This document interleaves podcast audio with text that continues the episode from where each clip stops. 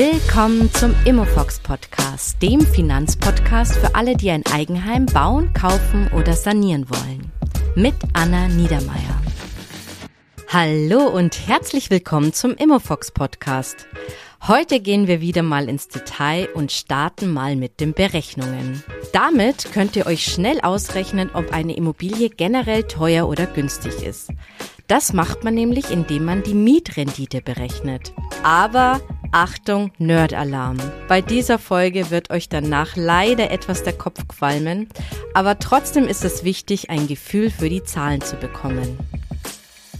Ja, in dieser Folge geht es darum, ob sich der Kauf einer Immobilie generell lohnt. Es geht also genau um das Thema Mietrendite berechnen, also ob das Geld gut in eurer Immobilie investiert ist.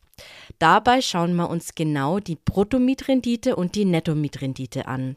Was das ist und wie man das berechnet, welches Ergebnis jetzt gut oder schlecht ist und vor allem, ob diese Werte überhaupt was taugen, das alles klären wir in dieser Folge. Idealerweise hört ihr die Folge, wenn ihr etwas mehr Zeit habt und parallel vielleicht schon ein, zwei Angebote auf ImmoScout anschauen könnt. Gerne könnt ihr dann bei der Folge auf Pause drücken und gleich mal losrechnen. Aber natürlich könnt ihr euch es erstmal auch alles anhören und es später mal bei gegebener Zeit ausrechnen. In Kürze gibt es in den Show Notes auch noch einen ausführlichen Blogartikel zum Nachlesen, in dem ich auch einen Rechner integriere. Wer kennt sie nicht, die sogenannte Bierdeckelrechnung? Fast jeder, der mit der Immobilienrecherche startet, begegnet dieser Rechnung im Internet und ich wurde schon öfters gefragt, ob man jetzt dieser Berechnung überhaupt trauen kann. Deshalb habe ich dazu mal genauer recherchiert. Also die Kennzahl, die man hier meint, ist die sogenannte Bruttomietrendite. Das ist ein ganz grober Wert, ob es sich lohnt, eine bestimmte Immobilie generell zu kaufen oder eben auch nicht. Aber vorab schon mal, es ist wirklich so ein ganz grober Schätzwert und man sollte für eine echte Entscheidung dann viel detaillierter nachrechnen. Aber dazu später mehr. Bruttomietrendite. Was heißt denn das jetzt genau?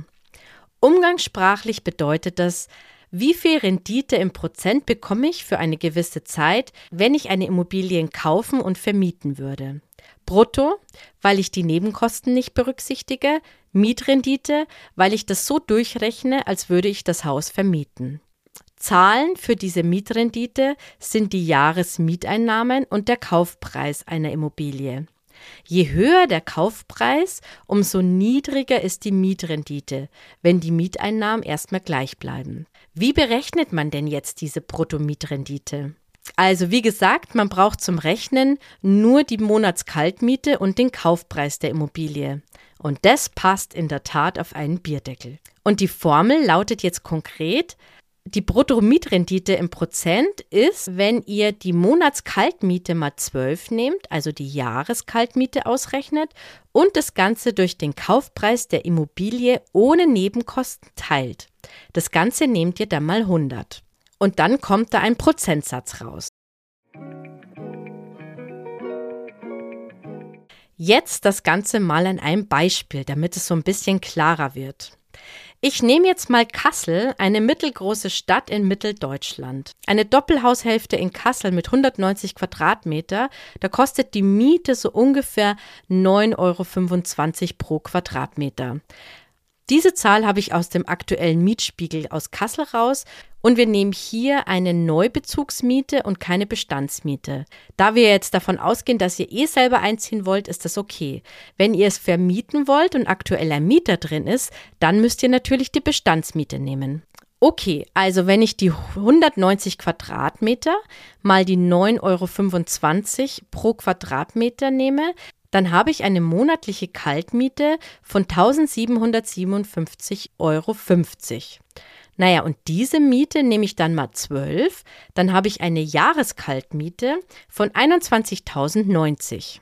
Ein Doppelhaushälfte in Kassel mit 190 Quadratmetern kostet aktuell 520.000 Euro. Da habe ich jetzt eine Anzeige bei ImmoScout gefunden. Und jetzt wollen wir wissen, ob das Angebot überteuert ist oder ob das ganz interessant ist. Also nehmen wir die Jahreskaltmiete von 21.090 Euro und teilen das durch die 520.000 Euro Kaufpreis. Das sind dann 0,0405 und das nehmen wir mal 100.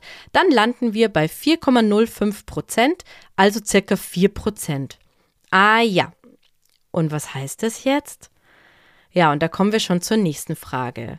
Welcher Wert ist jetzt eigentlich gut und welcher Wert ist schlecht? Auch hier gibt es so eine grobe Faustformel. Damit eine Immobilie bei der Vermietung rentabel ist, sollte die Bruttomietrendite mindestens 5% betragen. Also unsere 4% sind darunter. Das heißt, das Haus ist wahrscheinlich nicht rentabel und etwas überteuert. Es gibt natürlich auch noch ein paar Faktoren, warum es bei 4% trotzdem interessant sein kann. Zum Beispiel könnte sich das Viertel total positiv in ein Szeneviertel verwandeln und dann wäre da eine enorme Wertsteigerung noch drin. Aber leider seid ihr meistens da nicht die Ersten und das ist im Preis meistens schon mit eingepreist. Aber ist jetzt diese Bruttomietrendite überhaupt aussagekräftig? Naja, Vorteil von der Bruttomietrendite ist, man kann sie eben super schnell und leicht berechnen, denn die Zahlen hat man fix aus einer Immobilienanzeige rausgelesen oder kann sie schnell nachrecherchieren. Die Berechnung der Bruttomietrendite hat aber auch wirklich viele Nachteile, denn es beinhaltet einfach viel zu wenige Faktoren. Weder die Nebenkosten beim Kauf oder die Nebenkosten, die nicht auf den Mieter umgelegt werden können, sind alle nicht drin. Aber auch viele andere Faktoren sind nicht enthalten. Daher solltet ihr die Netto-Mietrendite berechnen, wenn ihr etwas genauer sehen wollt, ob eine Immobilie rentabel ist oder nicht. So berechnet man jetzt eine Netto-Mietrendite. Für diese Rechnung braucht man jetzt schon ein paar mehr Zahlen und da wird schon ein bisschen enger auf diesem Bierdeckel. Natürlich gibt es auch dafür Rechner, aber ihr solltet im Grund schon grob verstehen, was da überhaupt berechnet wird. Diese Zahlen braucht ihr jetzt zum Rechnen. Als erstes natürlich den Kaufpreis. Dann aber auch die Nebenkosten beim Kauf. Da wäre zum einen die Grunderwerbssteuer. Die schwankt je Bundesland von 3,5 Prozent zum Beispiel in Bayern und Sachsen bis zu 6,5 Prozent in NRW und Thüringen. Dann kommen eventuell noch Maklergebühren dazu. Die schwanken beim Verkauf auch je Bundesland von 5,95 Prozent in Bremen oder Hessen bis zu 7,14 Prozent in Bayern und Berlin. In den meisten Fällen wird sie für Wohneigentum mittlerweile geteilt zwischen Käufer und Verkäufer. Aber das gilt nicht für Grundstücke, nur zur Info. Dann braucht ihr noch die Kosten für Notar- und Grundbuchgebühren. Das sind so zwischen 1,5 bis 2,5 Prozent des Kaufpreises. Die Notarkosten hängen so ein bisschen davon ab, ob ihr zum Beispiel eine Grundschuld eintragen lasst oder andere Dinge. Also da kann man aber so durchschnittlich mit 2 Prozent rechnen. Und dann kommen eventuell noch erste Sanierungskosten. Also wenn ihr zum Beispiel das Haus ganz am Anfang einmal durchstreichen lassen wollt. Daneben gibt es noch die Kosten für die Instandsetzung. Da rechnet man so jährlich mit 10 Euro pro Quadratmeter. Dann die Verwaltungskosten, wenn das jetzt äh, eine Wohnung ist, die in einer WEG, in einer Wohnungseigentümergemeinschaft ist und da eine Hausverwaltung das Ganze verwaltet. Und die Instandhaltungsrücklagen. Das sind so mindestens ein Prozent vom Kaufpreis. Ihr seht schon, bevor man überhaupt losrechnen kann, braucht man da jetzt schon viel mehr Zahlen, die man organisieren muss, um überhaupt ein gutes Ergebnis zu bekommen. Jetzt kommen wir wieder zu unserem Beispiel in Kassel. Also, der Kaufpreis war ja 520.000 Euro. Die Grunderwerbssteuer sind 6%, weil Kassel in Hessen ist. Das sind dann 31.200 Euro. Maklergebühr sind die Hälfte von 5,95 in Hessen, also 2,975 Prozent. Da wären wir dann bei 15.470 Euro. Und dann noch Notar und Grundbuch durchschnittlich mit 2 Prozent, also 10.400 Euro. Erste kleine Sanierungen konnte man vielleicht, wenn man das Haus einmal grob durchstreichen lässt, sagen wir einfach mal 2000 Euro. Kosten für die jährliche Instandsetzung sind ja 10 Euro pro Quadratmeter. Wir haben 190 Quadratmeter, sind also pro Jahr 1900 Euro.